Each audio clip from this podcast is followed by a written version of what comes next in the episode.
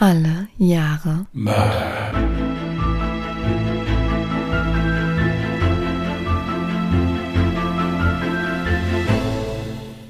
Herzlich willkommen zu Alle Jahre Mörder, der True Crime Podcast mit Christian, hallo. Und Jasmin. Hi. einen schönen Sonntag wünschen wir euch. Jedes Mal, wenn ich das und jetzt mache, denke ich mir, dass es Leute gibt, die das mitmachen. Wir hatten ja letztens so einen, so einen schönen, äh, was war, was war das? So eine Story war das da auf Instagram. Genau dasselbe hätte ich jetzt auch angesprochen, wenn du es nicht angesprochen hättest. Ich fand ja diese Instagram-Story so süß. Da hat eine Zuhörerin quasi mit unserem Podcast unsere Einleitung mitgesprochen oder unser Intro. Und das fand ich irgendwie so, ich weiß nicht, ich fand's voll cute. Und ich habe mich voll geärgert, dass du es gerepostet hast und vergessen hast, mich zu markieren. Ich hätte es auch voll gerne auf meinem privaten nochmal geteilt. Ich glaube, ich habe das morgens ganz früh gemacht, da bin ich noch nicht so zurechnungsfähig gewesen. Das war, glaube ich, morgens irgendwann um, um Viertel nach vier, halb fünf oder irgendwie sowas. Da bin ich noch nicht so zurechnungsfähig. Kein Problem. Also, falls ihr so etwas auch schon des Öfteren gemacht haben solltet und auch Fans von Instagram seid, ihr dürft dazu gerne eine Story posten, die wir dann auch gerne reposten. Ja, und ihr könnt dann auch gerne Jasmin verlinken, dass sie das dann auch posten kann, falls ich das wieder vergesse. Ja gut, ich habe ja meinen Account nirgendwo verlinkt. Was im Bereich des Möglichen ist. Also, dass ich es vergesse. Übrigens, für diejenigen, die sich vielleicht wundern, dass du jetzt ein bisschen anders klingst, ich habe den guten Christian gerade aus dem, ah ja, quasi aus dem Bett geklingelt. also von der Couch weg. Es ist nämlich eigentlich schon Schlafenszeit. Wir haben 0 Uhr nachts. Muss es ja nicht klingeln, ich bin ja von selbst hochgeschreckt. Ja, waren, waren zwei lange Tage. Mit sehr frühem Aufstehen und äh, irgendwie auch so einen ganzen Tag durch. Bray war auch ganz verwirrt, die letzten zwei Tage, dass ich so früh da weg bin. Der hat auch mich angeguckt, als wäre ich nicht mehr ganz dicht. Aber, jo, war so. Nein, ich sitze hier, ich sitze hier, alles gut. Ich muss ja auch jetzt nicht viel machen. Du liest ja jetzt einen spannenden Fall vor und ich brauche nur zuhören. Also insofern ist das, ist das okay. Das kriegen wir alles hin. Genau. Wollte ich noch irgendwas sagen? Nö, du kannst dich zurücklehnen und meine gute Nachtgeschichte genießen. Wobei ich dazu erstmal vielleicht eine Triggerwarnung aussprechen sollte. In meinem heutigen Fall geht es nämlich auch um den Mord an Kindern. Wer das also nicht hören kann, sollte vielleicht diese Folge skippen. Gut. Also ich höre es mir an, beziehungsweise lausche ich ergriffen und wünsche gutes Gelingen. Es ist der Morgen des 11. Juni 1964, als der 42-jährige Walter Seifert das Grab seiner Frau Ursula besucht. Liebevoll legt er zum Abschied frische Rosen für ihren Grabstein ab und geht anschließend wieder nach Hause. Seifert wohnt in dem dörflich geprägten Volkhofen, ein Vorort von Köln. Zu Hause angekommen, zieht er sich einen blauen Overall an und packt einen großen Sack mit Dingen, die er zuvor lange geplant und selbst gebaut hatte. Darunter ein Flammenwerfer, den er aus einem für das Spritzen von Obstbäumen verwendeten Behälter seiner Eltern, ein Schlauch und einen Verschluss baute. Die brennbare Flüssigkeit ist eine Mischung aus verschiedener Substanzen, darunter gebrauchtes Motoröl, Lackverdünner und Toluol. Außerdem eine etwa 1,50 Meter lange Lanze, die er aus einem angeschliffenen Dreikantschaber, der auf einem Stab montiert wurde, bastelte.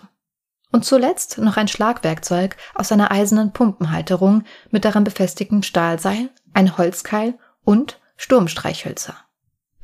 Mit dem schweren Sack fährt er zu einer Scheune gegenüber der katholischen Volksschule, die nur wenige Meter von seiner Wohnung entfernt liegt.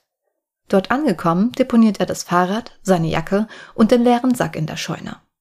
Mit dem Inhalt des Sackes bewaffnet überquert er die Straße und erreicht das Schulgelände, welches zur Straße hin mit einer etwa 1,50 Meter hohen Mauer abgegrenzt wird. Auf dem Schulhof befindet sich links, direkt neben der Eingangspforte, ein altes, gemauertes Schulgebäude. Auf der rechten Seite des Schulhofes, etwa 20 Meter von der Mauer entfernt, steht eine Holzbaracke mit vier Klassenräumen. Auf der hinteren linken Ecke des Schulhofs steht eine weitere Holzbaracke mit zwei Klassenräumen. Um die 380 Kinder und acht Lehrer befinden sich an diesem Morgen in der Schule. Darunter auch die 67-jährige Lehrerin Anna Langohr, die eigentlich vor zwei Tagen pensioniert werden sollte. Da es der Schule allerdings an Lehrkräften mangelt, unterrichtet sie auch an diesem Donnerstagmorgen. Sie beaufsichtigt gerade ihre Klasse beim Turnen auf dem Schulhof. Walter Seifert, der gerade das Schulgelände betreten hat, nimmt sie noch nicht wahr. An der Eingangspforte sammeln sich gerade die Schülerlotsen, die an diesem Tag den Kakao verteilen werden. Sie sehen, wie Seifert in einem blauen Arbeitsanzug auf sie zukommt. In der Hand hält er einen Holzkeil, den er unter das Tor schiebt, damit das Tor nicht mehr aufgeht. Sie sprechen ihn an und fragen, was er hier macht. Doch Seifert reagiert nicht. Die Jungen halten ihn zunächst für einen Handwerker, der sicher nur das defekte Eingangstor reparieren will und schenken ihm keine Aufmerksamkeit mehr.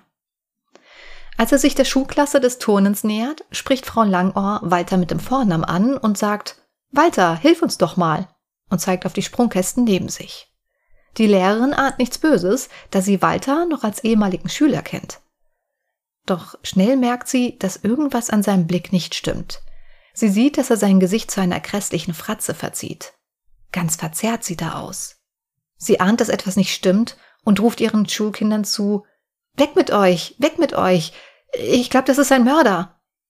Einer verdutzten Schülerin schreit sie noch zu Lauf, Liebchen, lauf. Diese rennt zum Ende des Schulhofes. Sie selbst stellt sich schützend vor die Kinder, während Seifert aus etwa sechs Meter Entfernung ohne zu zögern einen Flammenstrahl auf die Lehrerin richtet. Ihre Kleidung fängt sofort Feuer und sie versucht sich schützend in ein Gebüsch zu werfen, um irgendwie das Feuer zu löschen. Dann hält er seinen Flammenwerfer gezielt auf die Mädchengruppe, die noch wie versteinert auf dem Schulhof steht. Sofort bricht unheimliches Geschrei und Panik auf dem Schulhof aus. Die Schreie der Kinder sind so laut, dass auch die Kinder in den Klassenräumen darauf aufmerksam werden. Die Kinder berichten später, dass sie nur noch leuchtende Köpfe sahen und dass das Geschrei wie Indianergebrüll klang, bis sie schließlich merkten, dass es sich bei den Schreien um Verzweiflung und Schmerz handelt. Nachdem die Kinder der Tongruppe in Panik auseinandergelaufen sind, schlägt Seifert mit einer Schleuder die Scheibe des Klassenzimmers ein, in dem der neunjährige Bruno Kassel sitzt. Eine Sekunde später kommt durch das eingeschlagene Fenster ein Flammenstrahl, der bis zur gegenüberliegenden Wand reicht und zahlreiche Kinder in Brand setzt. Die Kinder geraten in Panik und rennen schreiend auf den Schulhof.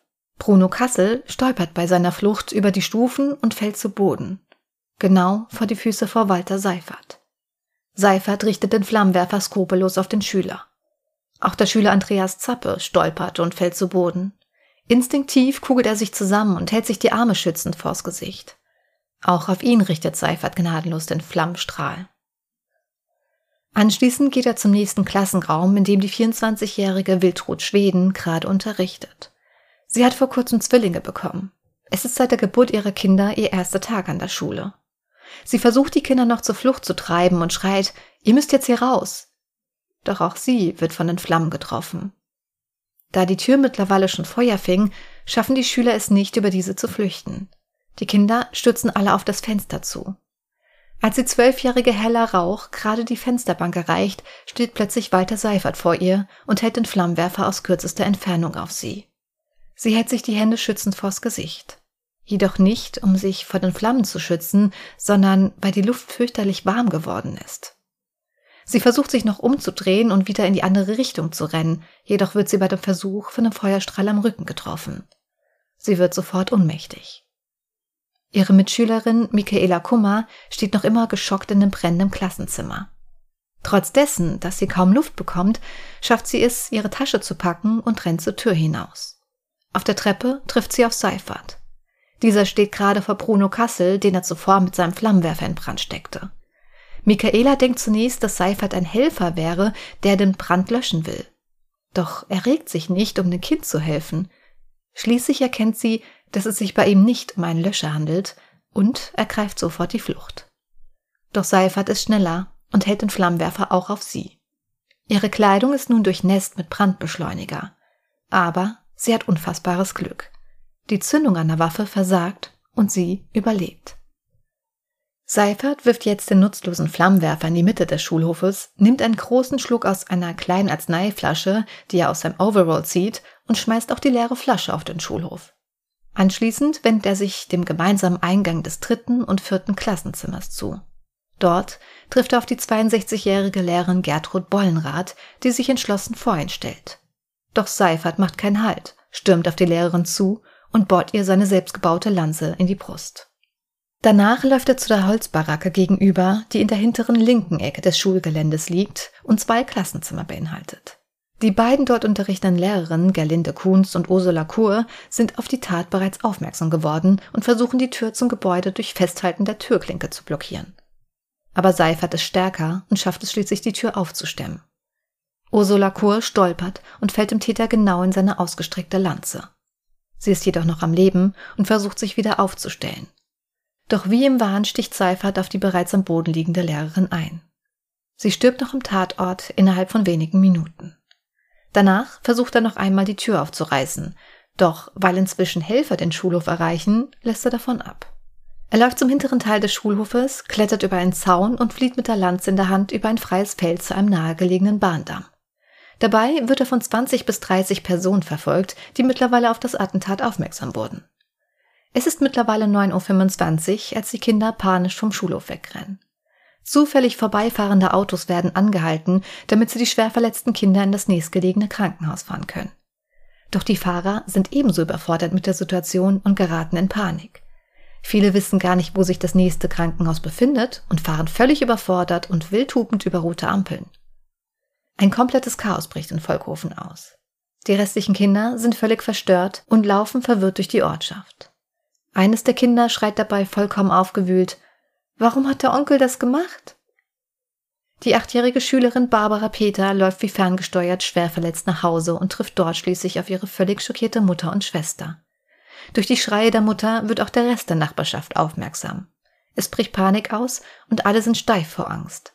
Schließlich hat jede Familie mindestens ein Kind in der Schule und niemand wusste, wer genau betroffen war.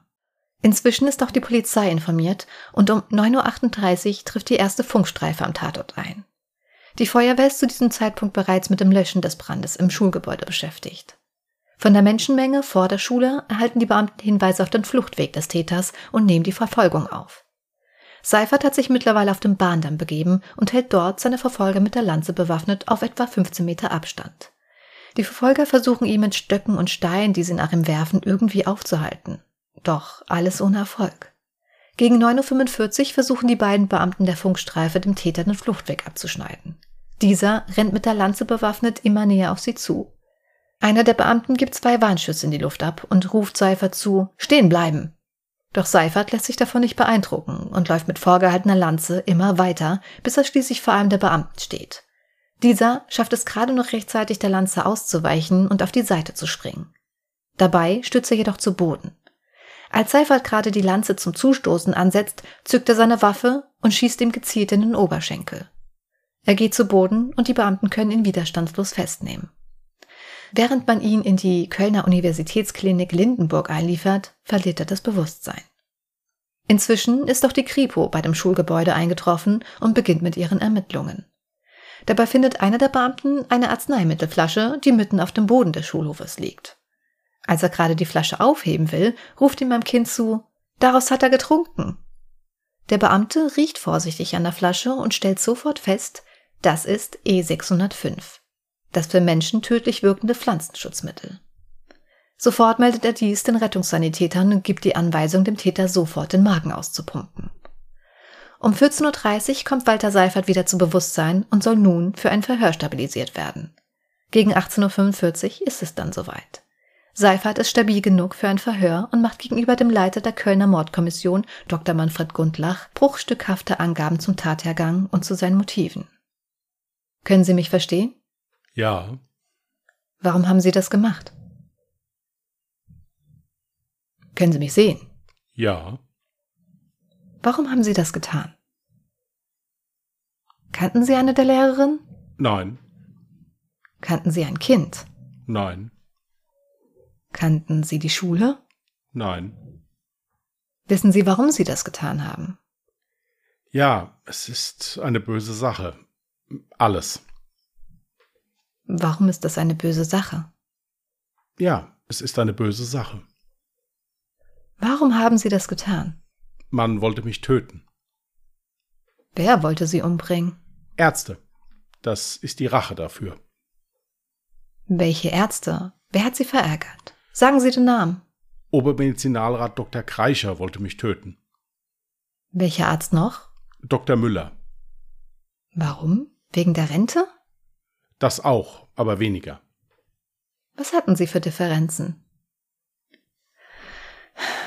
Warum gerade Kinder? Das ist zu langatmig. Erzählen Sie es mir denn morgen? Ja, morgen. Bereuen Sie es? Schämen Sie sich? Dazu muss ich später Stellung nehmen. Das muss ich alles verantworten. Warum gerade die Kinder? Mögen Sie Kinder nicht? Doch. Warum dann?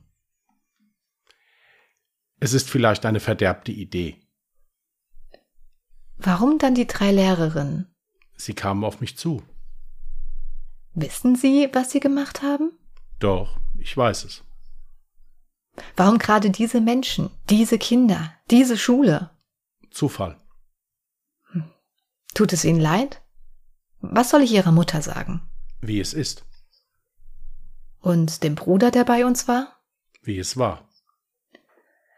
Wann haben Sie den Plan dazu gefasst? Wann haben Sie sich Gedanken darüber gemacht? Schon seit langem oder seit kurzem? Den Speer acht Wochen so rum und den Flammenwerfer ein wenig früher. Dann wird die Befragung auf Bitte der Ärzte abgebrochen. Sie soll später fortgeführt werden. Doch dazu wird es nie kommen. Walter Seifert stirbt um 20.35 Uhr an der Vergiftung durch das noch auf dem Schulgelände eingenommene Pflanzenschutzmittel. Wer war Walter Seifert und was machte ihn zu solch einem grausamen Mörder? Walter Seifert wurde am 19. Juni 1921 in Köln-Bickendorf geboren. Er galt in der Schule als ausgezeichneter Schüler und absolvierte anschließend eine Lehre als Metallhobler in einer Kölner Maschinenfabrik. 1941 wurde er zur Wehrmacht eingezogen und ist nach dem Krieg kurz in Gefangenschaft geraten. Im November 1945 begann Seifert als Polizist zu arbeiten. Jedoch wurde er ein Jahr später aufgrund einer Lungentuberkulose für polizeidienstuntauglich erklärt und wieder aus dem Dienst entlassen. Seifert war überzeugt, dass die Erkrankung aus seiner Kriegsgefangenschaft herrührte. 1953 stellte ein Gutachter der Tuberkulose-Fürsorgestelle der Stadt Köln eine Erwerbsminderung von 30 Prozent fest, schloss jedoch einen ursächlichen Zusammenhang mit seiner Kriegsgefangenschaft aus. Daraufhin begann Seifert eine jahrelange Auseinandersetzung mit Amtsärzten und Versorgungsämtern, während der er wiederholt umfangreiche Eingaben verfasste. Seine Schrift Sozialpolitik, Sozialärzte, Sozialmord, in der er mehrere Ärzte scharf angriff, war der Anlass für eine Untersuchung Seiferts durch einen Facharzt für Neurologie und Psychiatrie, der ihm einen schizophrenen Defektzustand bzw. paranoide Entwicklung bescheinigte. Der Stadtmedizinaldirektor schrieb dazu genau Nachdem bei dieser Rücksprache von Herrn S. gebotenen psychisch auffälligen Verhalten und dem von ihm verfassten Schriftsatz liegt der Verdacht nahe, dass bei Herrn Seifert eine paranoide Entwicklung oder sogar ein schizophrener Defektzustand besteht. Eine klare Diagnose konnte bei der Kürze der Rücksprache nicht gestellt werden. Da Seifert bei der Untersuchung keine Anzeichen für ein gemeingefährliches Verhalten gezeigt hatte, sah der Arzt keine Veranlassung für eine Unterbringung in einer psychiatrischen Klinik. Anfang der 50er Jahre offenbarte er seinem jüngeren Bruder gegenüber den Plan, unter dem Keller des Elternhauses einen Tiefkeller anzulegen. Er wollte laut Aussage seines Bruders auf Feldwegen Minderjährige entführen und sie dann im Keller gefangen halten und sie bei Bedarf missbrauchen.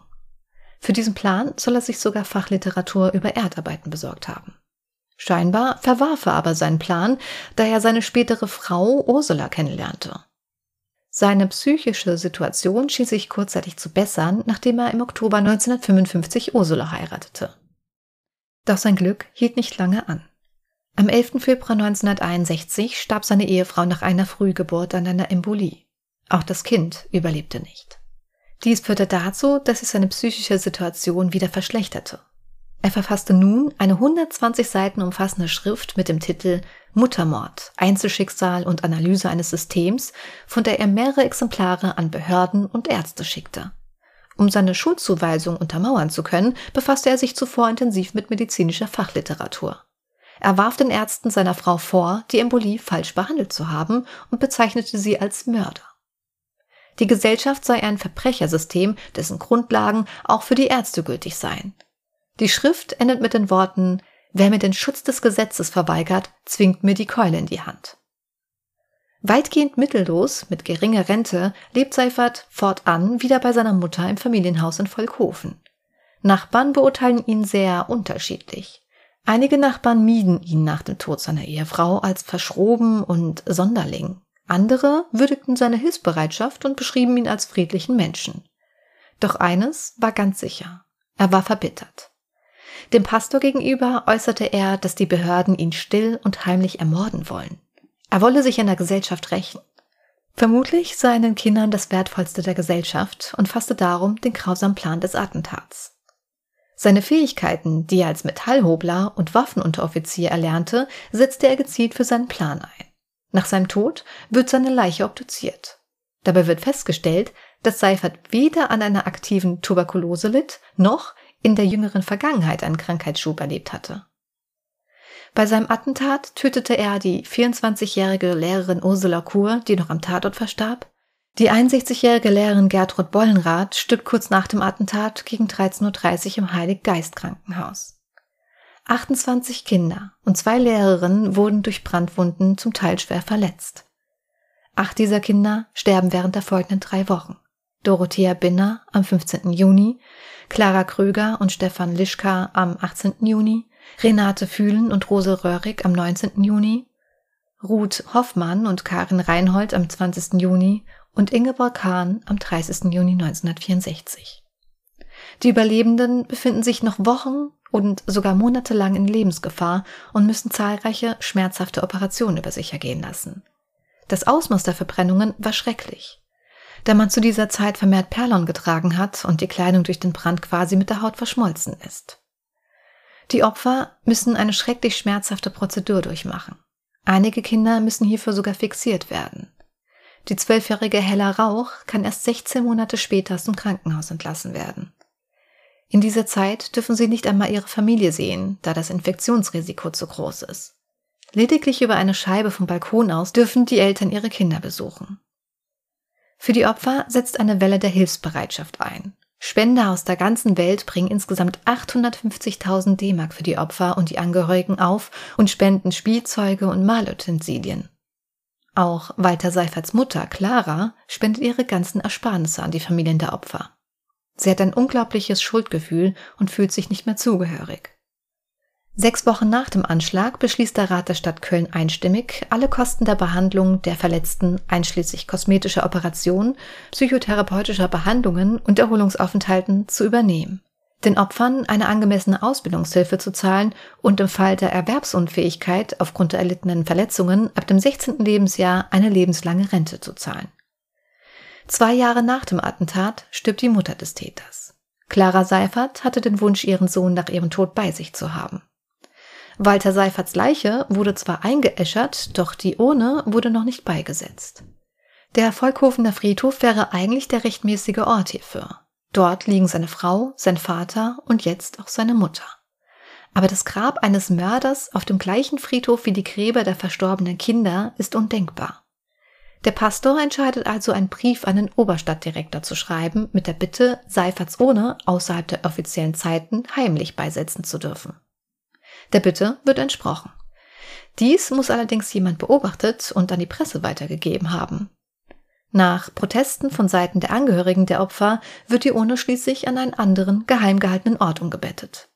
Noch heute macht die Tat den Opfern zu schaffen und sie werden nie vergessen können, was damals in der Schule passierte. Okay. Hier der Fall, der spiegelt mal wieder, mal wieder, wieder, dass man ja wirklich, dass das einem ja wirklich selbst zu jeder Zeit passieren kann. Wenn du dich an so einem öffentlichen Ort aufhältst, der halt, ja, für alle Leute zugänglich ist. Ob das jetzt in einem Kaufhaus ist oder auf, auf der Arbeitsstelle oder sonst irgendwo, das finde ich immer ein ganz, ganz beklemmendes, fürchterliches Gefühl. Richtig. Ja. So geht's mir auch, wenn ich genau solch einen Fall recherchiert habe.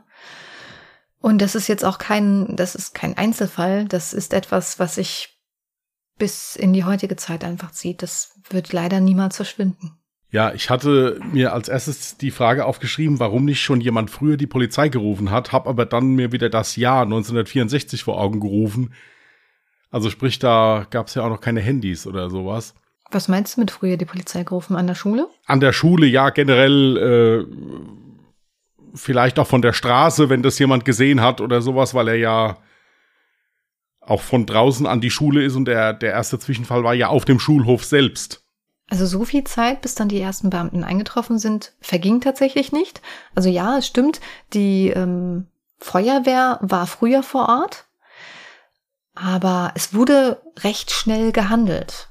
Ja, also auch sogar Leute, die da einfach vorbeigekommen sind, auch Leute von der Müllabfuhr, Arbeitende, das sind ja alles Menschen gewesen, das waren alles Zivilisten, die dann tatsächlich auch den Täter verfolgt haben. Also das war auch schon stark mutig. Ja, das, das hat man tatsächlich auch schon öfters gehört, auch bei diesem Amoklauf in Berlin oder sowas auch, da sind ja dann auch wirklich Leute mit Stühlen sind hinter dem her und haben den Versuch wenigstens so ein bisschen einzuengen, bis die Polizei dann kam. Aber mhm. das ist eine tolle Sache, ja. Auf jeden Fall auch, ja, Zivilcourage halt. Ja, ja, vor allem hätte wahrscheinlich sonst der Täter nicht mehr gefasst werden können, ne? Auf jeden Fall. Wenn die nicht direkt die Verfolgung aufgenommen hätten. Und wieder das Schwiegermuttergift, ja, wieder E605. Das ist total interessant. Das dachte ich mir auch. Das ist total lustig, dass ich irgendwie ständig die Fälle habe mit E605. Da schließt sich bei mir irgendwie immer wieder der Kreis. Aber ich fand es auch sehr erstaunlich, dass der eine Beamte, der da ermittelt hat, die Flasche hochgenommen hat und direkt in der ersten Sekunde wusste, was es ist, weil die Flasche war anscheinend nicht beschriftet.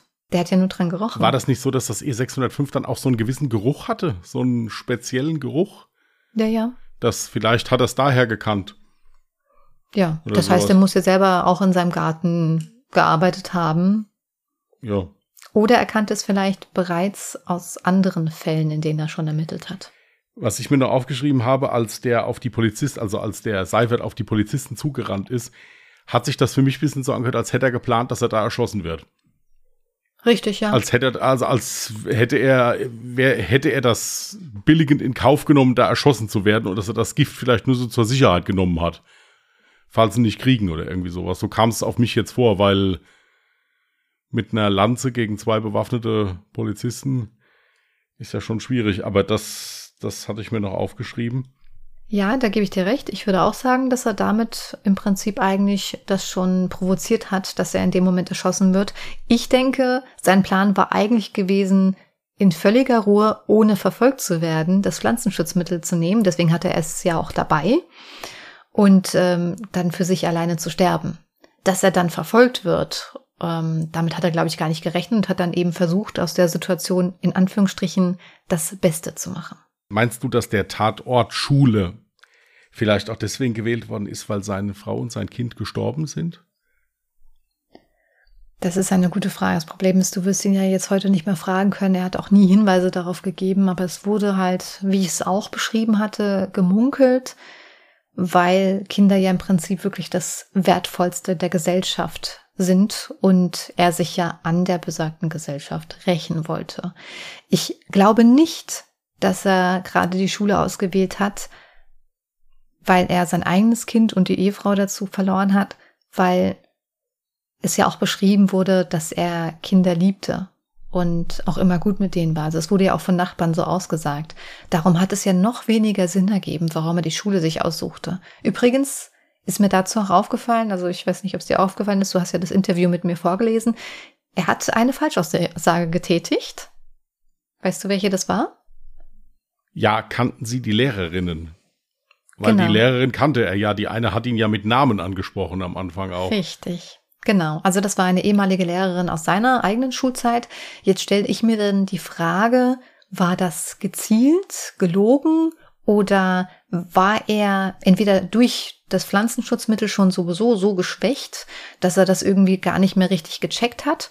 Oder aber, dass er schon so in seinem Wahn war, als er vor Ort auf dem Schulgelände war und gar nicht registriert hat, dass diese Frau, die da gerade vor ihm steht, eine ehemalige Lehrerin von ihm ist.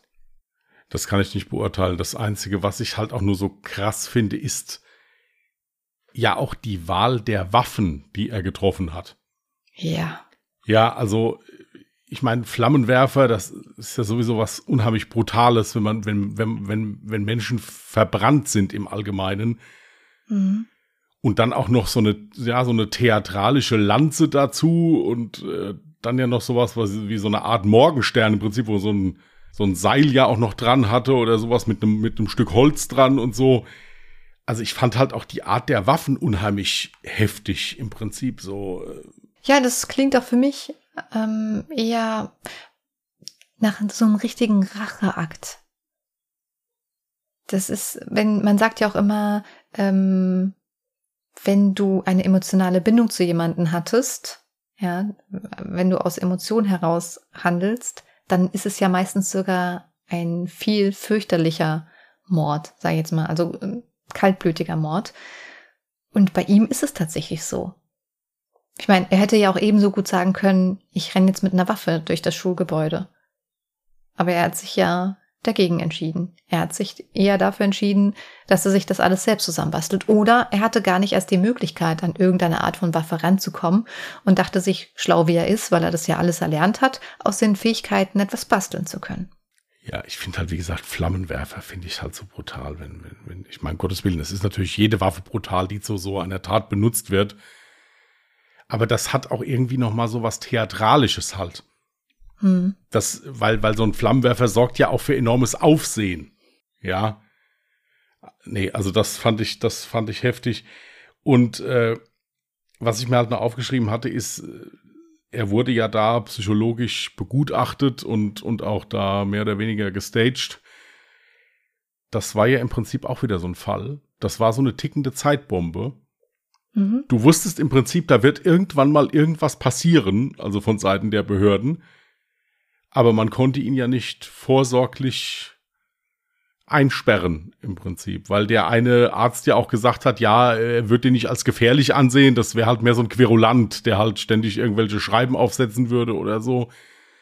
Aber generell ist das ja auch wieder so eine klassische tickende Zeitbombe gewesen. Ja, absolut.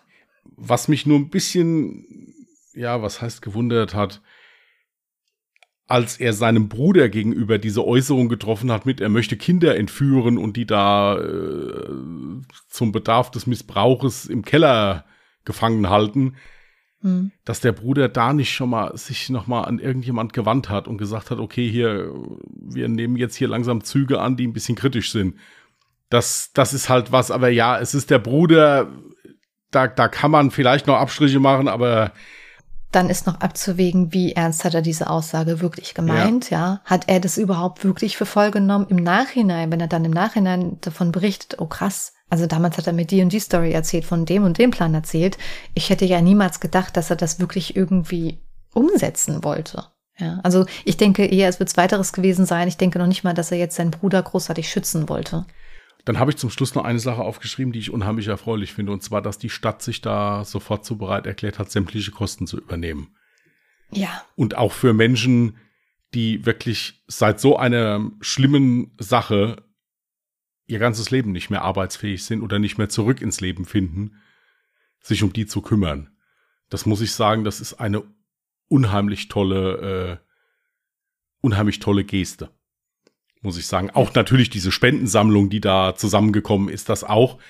Aber das ist ja in dem Moment immer nur so eine Momenthilfe, wenn man es so nimmt. Das ist ja nichts, was mhm. über die Dauer eines Traumas von diesem Ausmaß, da redet man ja nicht von ein paar Monaten, da redet man von Jahren, bestimmt, je nachdem, was war, auch von einem ganzen Leben. Richtig. Und das muss ich sagen, das fand ich toll. Also das fand ich wirklich total rührend. Ja, kann ich nur zustimmen und vor allem auch die Tatsache, dass das so früh entschieden wurde. Also nur sechs Wochen nach dem Anschlag. Normalerweise geht sowas nicht so super schnell. Und durch. da lehne ich mich jetzt weit aus dem Fenster. Ich gehe davon aus, dass das heute nicht mehr so laufen würde. Nee, natürlich nicht. Deswegen sagte ich genau das gerade an der Stelle. Ja, also ich hatte dazu auch einen Dokumentationsfilm gesehen und ich muss echt sagen, ich ähm, hatte Rotz und Wasser geflennt in dem Moment, weil die diese Situation in dem Krankenhaus auch natürlich viel näher beschrieben haben. Ja, zum einen die Tatsache, du musst dir vorstellen, da werden etliche Kinder eingeliefert. Du kannst sie noch nicht mehr identifizieren, weil die ja komplett entstellt waren. Die Gesichter sind auf das Doppelte angeschwollen, sie waren komplett verkohlt äh, er hat davon berichtet, ey, wenn mal eine Nasenspitze vielleicht noch weiß geblieben ist, hatte man direkt Hoffnung, dass das Kind noch überleben wird. Die haben direkt bei der Einlieferung quasi schon sich so gedacht, okay, das Kind überlebt es nicht, das Kind überlebt es nicht. Das äh, ganz schreckliche Zustände. Dann haben die, ich habe es ja auch mit einem Satz zumindest erwähnt, wie, wie schlimm diese Zeit für die Kinder war, was für unfassbare Schmerzen die ja. erleiden mussten. also diese, die Krankenpfleger und Pflegerinnen, die waren halt wirklich äh, unfassbar toll. Äh, die haben, also die Kinder haben ja dann später halt auch für die Dokumentation dann ausgesagt, wo sie schon erwachsen waren, haben auch gesagt, die waren wie eine, wie eine zweite Familie von uns. Ja, die haben ähm, Sachen aufgeführt, sich verkleidet, versucht alles Mögliche zu tun, damit die Kinder so ein bisschen Lebensfreude wieder zurückbekommen und sich äh, am Leben erfreuen können, trotz dessen, dass ja, sie solche Qualen leiden mussten. Und dann halt diese ständigen Operationen, das ist ja auch so, ich habe es ja auch schon mit einem Satz gesagt, damals hat man eben nicht vermehrt irgendwie Baumwolle getragen, sondern eben Perlon, weil das anscheinend sehr günstig war in der Herstellung. Damals zumindest, wie es heute ist, weiß ich nicht. Und das hat sich halt so derbe mit der Haut zu einer Masse quasi brennt verschmolzen. Sich, brennt, hat sich ein, brennt sich richtig ein, ja. Ja. Und dann halt eben die Kinder, die, die natürlich, die wussten ja, dass die Ärzte oder die Pfleger nichts Schlimmes wollen, aber natürlich haben sie dann sich mit Händen und Füßen gewehrt, dass sie dann halt teilweise auch fixiert werden mussten. So als was eine ganz, ganz schreckliche Erzählung. Und da, da genau da sind mir auch so die Tränen gekommen. Aber ja, umso erfreulicher ist es, dass dann ähm, doch sehr, sehr viele von denen, wo sie es niemals geglaubt hätten, vor allem Hella Rauch, die ähm, hatte ja eigentlich die schlechteste Prognose von allen. Die blieb ja auch dann 16 Monate im Krankenhaus. Aber dass gerade sie auch überlebt hat und äh, die hat auch tatsächlich was aus ihrem Leben gemacht, hat geheiratet etc. pp. Ähm, also der geht's gut. In Anführungsstrichen. Natürlich hat sie auch ihr Trauma mitgenommen aus der aus dem Erlebnis, aber ja, also das war ganz, ganz äh, schrecklich, äh, das mit angucken zu müssen. Übrigens, genau in diesem Dokumentarfilm habe ich auch die äh, Info gehört. Ich habe es jetzt nicht im Fall aufgenommen, weil es in keinem anderen Zeitungsartikel mit aufgegriffen wurde, dass ein Kind einen Tag vorher meinte, ja, der Seifert meinte zu mir, ich sollte morgen lieber nicht zur Schule gehen, denn es würde etwas Schreckliches passieren. Ja,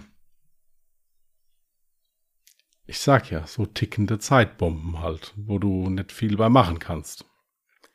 Und das ist halt, das finde ich ganz schlimm. Auch dann diese, diese Feigheit, sich dann da zu vergiften, ja, sich, ja, also, das ist ja sowieso immer sowas. Da werden Dutzende und Arbeit Dutzende von Leben zerstört, ja, und dann ist es ja meistens bei solchen Taten so, dass sich die Täter dann da irgendwie selbst richten in irgendeiner Form und äh, ja, die Angehörigen und Opfer dann da zurückbleiben und zusehen müssen, wie sie das alles wieder hinkriegen.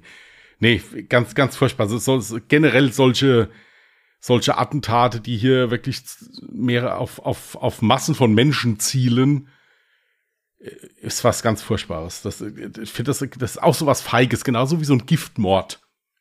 Mhm. Weißt du so, wenn, wenn ich, wenn ich jetzt einen Mord habe, ich meine, Mord ist immer feige, wenn derjenige andere nicht die Möglichkeit hat, sich zu wehren. Aber sowas finde ich halt ganz schlimm. Das sind ja Unbeteiligte, die haben dem ja nichts getan. Ja, also das ist ja. ja vor allem unschuldige Kinder. Ja, auch noch Ki Kinder, das ist noch schlimmer. Ja. ja. Ähm, nee, also das sowas finde ich ganz furchtbar. Das ist. Nee. Ja. Übrigens wurden auch zu Ehren der zwei verstorbenen Lehrerinnen ähm, zwei Schulen in Köln sogar benannt. Fand ich auch noch ein kleiner Effekt, der Fand, fand ich auch sehr schön an der Stelle. Ja, vor allen Dingen halt auch diese tapfere Tat. Die eine Lehrerin hat sich dem ja in den Weg gestellt auch noch, ja, und hat da unfassbar, ja. Widerstand geleistet. Nein, also das, wie gesagt, es ist, äh, mir, fehlen bei sowas echt, echt die Worte. Ist wirklich so. Vor allen Dingen dann auch noch mit einem Flammenwerfer. Da, ach, man selbst weiß, wie schlimm das ist, wenn man sich irgendletzt, ich habe mich letztens hier an einem, an einem Topf verbrannt, weil ich vergessen hatte, einen, einen Handschuh anzuziehen. Da mhm. weiß man schon, wie weh das tut. Jetzt kannst du dir vorstellen, wie das ist, wenn der ganze Körper, also ich will mir das überhaupt nicht vorstellen. Nee, ich glaube, das kann man sich auch gar nicht vorstellen, ja. Also ganz furchtbar. Ganz, ganz furchtbar. Ja. Ich selbst habe von dem Fall noch nie gehört. Tatsächlich nicht, aber ähm, absolut heftig, muss ich wirklich sagen.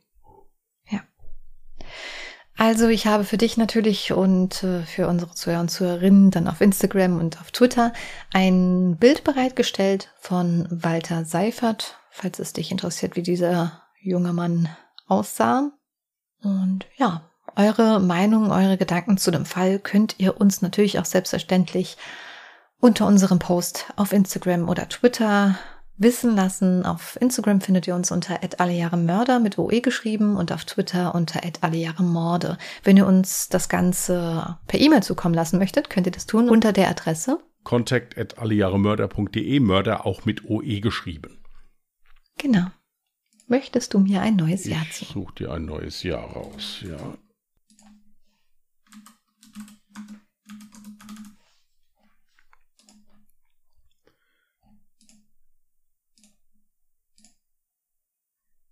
1973. Ich nähere mich auch wirklich nur in so ganz kleinen Schritten. Ne? Aber ja. du näherst dich. Yay. Also hatte ich bislang nur einmal oder finde ich doch bestimmt noch was? Gut. Also gekauft.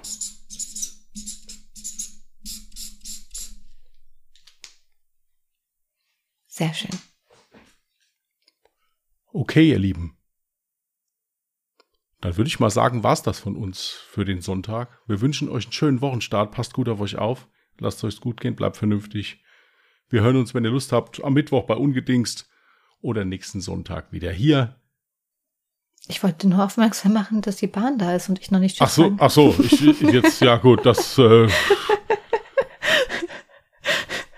das lassen wir einfach drin. Ja, gut, okay. Ich kann Tschüss sagen, ich habe keine Bahn. Bis dahin, macht's gut und tschüss. Macht's gut. Bye.